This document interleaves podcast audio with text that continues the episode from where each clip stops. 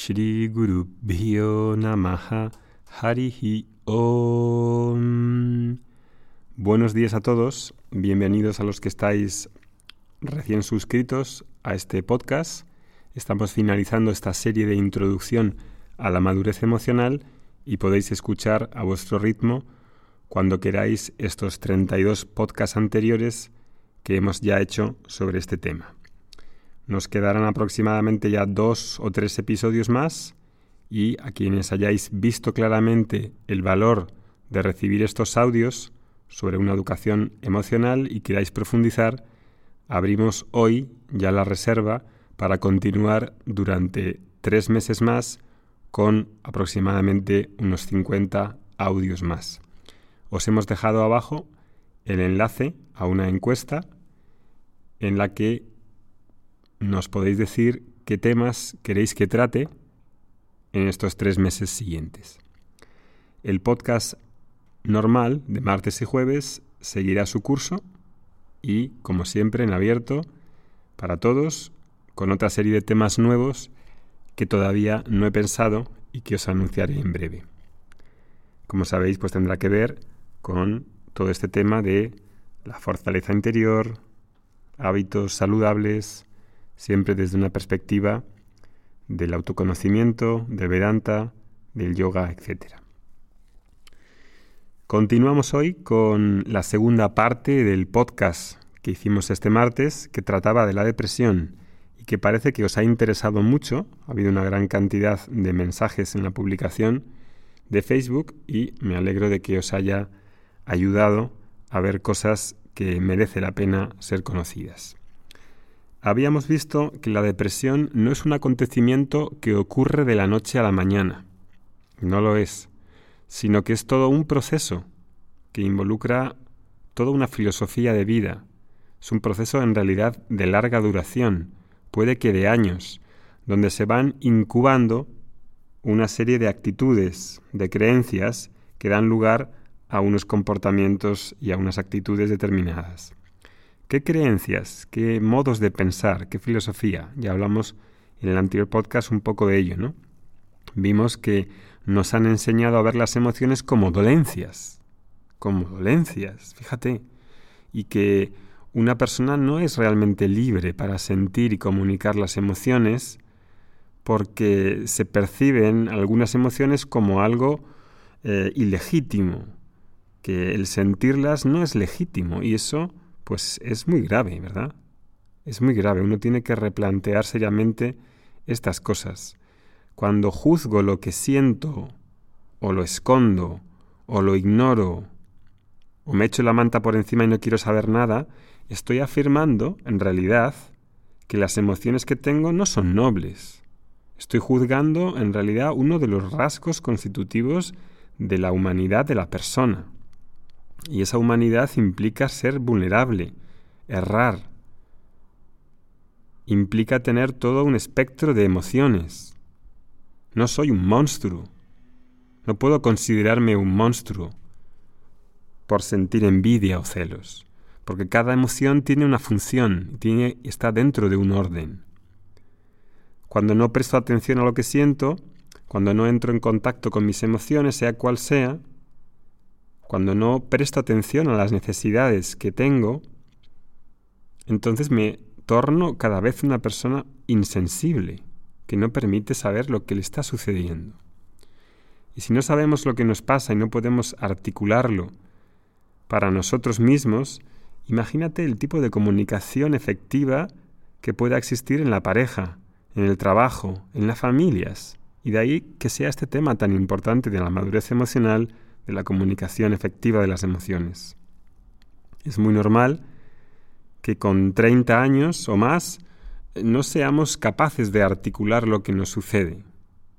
Y claro, este adoctrinamiento que viene impuesto en cierta parte por todos nosotros, pues ahí no está bien visto expresar libremente emociones como la tristeza, como los celos, la envidia, la frustración, porque parece que una persona que sienta y que exprese todo eso, pues puede ser una persona así, digamos, como vulnerable, como que no es normal. Y claro, en un mundo ultra competitivo, para sobrevivir he de aparentar que he de ser fuerte. Y fuerte es capar o limitar las emociones, separar lo profesional de lo personal. Tiene gracia, ¿no? Este tipo de frases. ¿Cómo voy a separar a la persona que soy siempre de lo profesional? Cuando soy cuando estoy en el ámbito profesional que soy un androide. No siento nada. Este tipo de de frases necias realmente son las que acaban rigiendo mi vida y eso no puede ser. Un mundo donde se fomente la insensibilidad hace que nos hagamos, que nos desliguemos de lo que sentimos y entremos en una especie de caverna. Y en esa caverna me apago emocionalmente. La caverna viene acompañada de un estilo de vida anestesiado que produce este síntoma que hablamos del cansancio.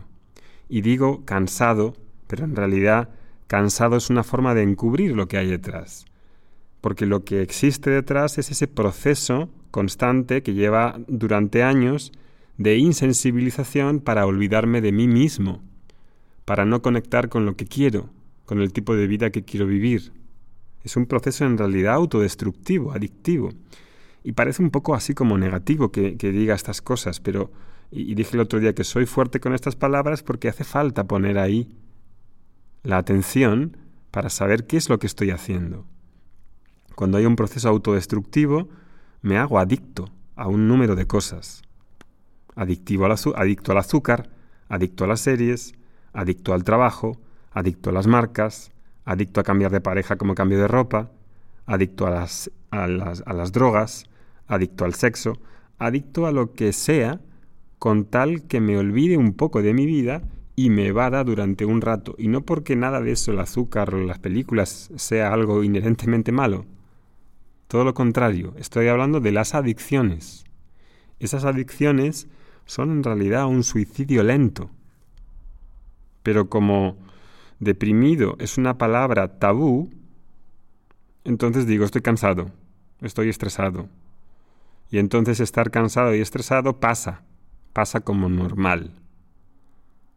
Claro, pero esto es un poco más serio de lo de la depresión y cuando hay una depresión, está formando una depresión, necesito pedir ayuda. Y pedir ayuda es inteligente. No pedir ayuda es idiótico. Yo no puedo con todo. Necesito pedir ayuda. Necesito buscar un profesional que me pueda ayudar. No puedo pensar que por practicar yoga se soluciona todo, o por meditar se soluciona todo. Eso es una tontería. Tengo que ser una persona realista y pedir ayuda. Igual también con un profesional es insuficiente y necesito complementarlo con un estilo de vida donde se cultive una atmósfera que no sea depresiva, sombría o insensible, porque en realidad es un proceso complejo donde he de revisar la visión que tengo del mundo, y eso no solamente tomarse una receta, tomarse una pastilla, es algo que he de comprender. Y ahí es donde el estilo de vida del yoga, por ejemplo, en su sentido amplio, tiene mucho sentido. Las palabras de este podcast pueden ser de una gran ayuda porque es capaz de transformar la estructura de mis pensamientos y mis creencias, que es uno de los puntos a tratar. Y ahí nos quedamos en este podcast anterior y dijimos que hacía falta decir algunas cosas más para transformar esa depresión en otra cosa. Y ahí, por ejemplo, diría tres temas o tres cosas para que la depresión para que la depresión se pueda dar e instalar hace falta tres cosas. Uno, que no esté en contacto con mis emociones. Dos, que no reconozca mis necesidades. Y tres, que quede preso de los juicios. La primera parte ya la hemos visto de cómo me desligo de mis emociones y hago un estilo de vida anestesiado e insensible para olvidarme de mí mismo. La segunda, consistente en no reconocer mis necesidades reales, es también muy importante. Voy a poneros un ejemplo para verlo más claramente. Recuerdo hace unos años una mujer, una alumna, que me contó que estaba muy mal y que no se sentía bien. Se sentía cansada, harta, así hastiada un poco de la vida. Y ahí empezamos a hablar, ¿no? Y le dije exactamente, bueno, ¿qué es exactamente muy mal para ti? Bueno, pues mira, cuando, cuando pienso en mi familia y veo a mis hermanos cómo marchan en su vida, pues veo que tienen una buena familia, buenos trabajos, y yo pues no me veo bien. Mis hermanos tienen todo y yo no tengo nada. Esas eran así como sus palabras textuales. Y ahí le fue preguntando, bueno, ¿y, tú y tu familia no sois una buena familia? Ay, pero ahí tú no sabes, mi hijo solo me causa problemas y sin embargo los hijos de mi hermano lo tienen todo, son, sus hijos son diferentes, ¿no? Mi hijo, sin embargo, me irrita, no me hace caso, no hace cosas de provecho. Fíjate cómo, cómo comienza a hablar. Primero menciona a su familia, luego a sus hermanos, y luego a los hijos de ella, y ahora pasa a que su hijo le irrita. Fíjate que su hijo le irrita me llama la atención, ¿no? Me llama la atención. Hay algo, hay algo ahí con el hijo, algún tipo de necesidad irresuelta en la relación con el hijo, lo cual es muy normal. Porque tendemos a proyectar muchas cosas sobre los hijos, ¿no? Y entonces ahí dice, cuando veo a mi hijo veo que no soy una buena madre. Pongo el caso de una madre como podría decir el caso de un padre. Cuando la persona deprimida se caracteriza porque se queda estancada en los juicios, queda como atrapada, y ese atrapamiento de eh, los juicios hace que las emociones no afloren. Me quedo atascado, como congelado ahí en los juicios. Y entonces ahí digo yo, le decía, bueno, ¿y por qué no te consideras qué es lo que te hace pensar que no seas una buena madre? Ay, me gustaría que mi hijo fuese alguien en la vida. Quiero evitar que sea un don nadie. Fíjate otra vez ahí, ella asume la culpabilidad o la responsabilidad de su hijo. Total, ¿no? Si ella siente que no ha conseguido en su vida ser alguien como sus hermanos supuestamente, entonces quiere que su hijo sí lo consiga. Es decir, que en realidad está diciendo que hay una tristeza en ella porque no ve atendida la necesidad de que su hijo tenga una buena vida, porque ella, en sus ojos, no la tuvo. Es decir, que lo que subyace detrás es que hay un miedo a que su hijo no viva una buena vida. Sí, ahí dijo ella, sí, sí, de cierta forma yo quería que mi hijo sea alguien, llegue a ser alguien. Es decir, que lo que se puede entrever ahí es que a través de su hijo, ella se siente insatisfecha. Es como si contribuir a la vida de su hijo marcase una diferencia, una diferencia para ella, una diferencia de contribución al mundo. A través de su hijo está tratando de satisfacer una necesidad que tiene de contribuir, de sentirse útil, algo que todos tenemos pero que estoy proyectando también sobre mi hijo, porque es lo más cercano que a lo mejor tenga. O sea que, fijaros, la primera expresión de no sentirse bien, de estar cansada, de envidiar a sus hermanos, resulta que en el fondo se está transformando en una cosa concreta, una cosa que tiene una necesidad insatisfecha, que es la de sentirse contribuidora. Y ahí la mujer empieza a llorar. Y llorar ese acto de llorar, significa que empieza a conectar con sus emociones, con su dolor, con su impotencia, con su tristeza. Pero llora, ojo, llora. Ya no está atrapada en el juicio, porque empieza a ver algo más detrás de los juicios. Y esas lágrimas le conectan con la tristeza. Lloro y me abro, y me lava, me lava, me purifica, me conecta con, más conmigo mismo. La depresión solamente puede existir cuando estoy preso de los juicios y no tengo ningún contacto con mis emociones. El juicio de no ser una buena madre, de no dar buen ejemplo, de no ser alguien, todo eso es paralizante. Y ahí realmente, si tengo todos esos juicios, pues soy mi peor enemigo. Ahí no me puede ayudar nadie si yo me trato y me condeno. Y si, claro, pensamos que, que de la depresión puedo pasar directamente a la felicidad, pero no es así. Es un, proceso que tengo que volver a reconstruir. Igual que he vuelto, que he construido todo un proceso y, un, y una forma de mirar a través de la insensibilización, de perder el contacto conmigo, de perder eh, el contacto con mis necesidades, de quedar atrapado en los juicios, ahora también voy a tener que reconstruir y resignificar mi vida. Y esa reconstrucción empieza con una autenticidad, con llorar y sentir y tomar contacto con esas emociones porque veo, veo qué necesidad había detrás de ello que no estaba expresada. Y eso es completamente que estar anestesiado y machacándose con juicios como una mala madre. Eso es lo que constituye la depresión. Entonces, si consigo descubrir que hay una necesidad insatisfecha y pueda encontrar la manera de contribuir para otros, pueda fluir esa necesidad de contribuir hacia otros, ¿no? Que esa manera de contribuir en realidad es para ella, a través de su hijo queda satisfecha, pero podría mm, quedar satisfecha a través de otras vías que a lo mejor no son su hijo, porque ella no es responsable completamente de su hijo, obviamente. Su hijo tiene su vida, su hijo es su hijo y ella es ella.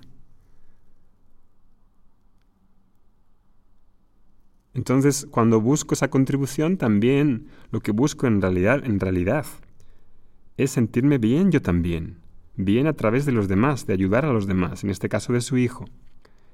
Y ahí cuando puedo encontrar ese amor por mí mismo, esa resignificación y ver que esa contribución hacia mi hijo también es hacia mí y que puede haber otros modos también que no sean solo a través de mi hijo, entonces ahí voy a resignificar y vivir una transformación para pasar mm, directamente no de la depresión a la felicidad, sino a un contacto más sincero conmigo mismo a un compromiso más conmigo mismo de mirar ahí las emociones y dar legitimidad y expresarlas adecuadamente.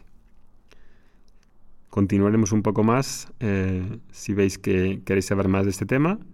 Creo que me ha parecido interesante por lo que habéis dicho, así que igual hago uno más sobre este tema.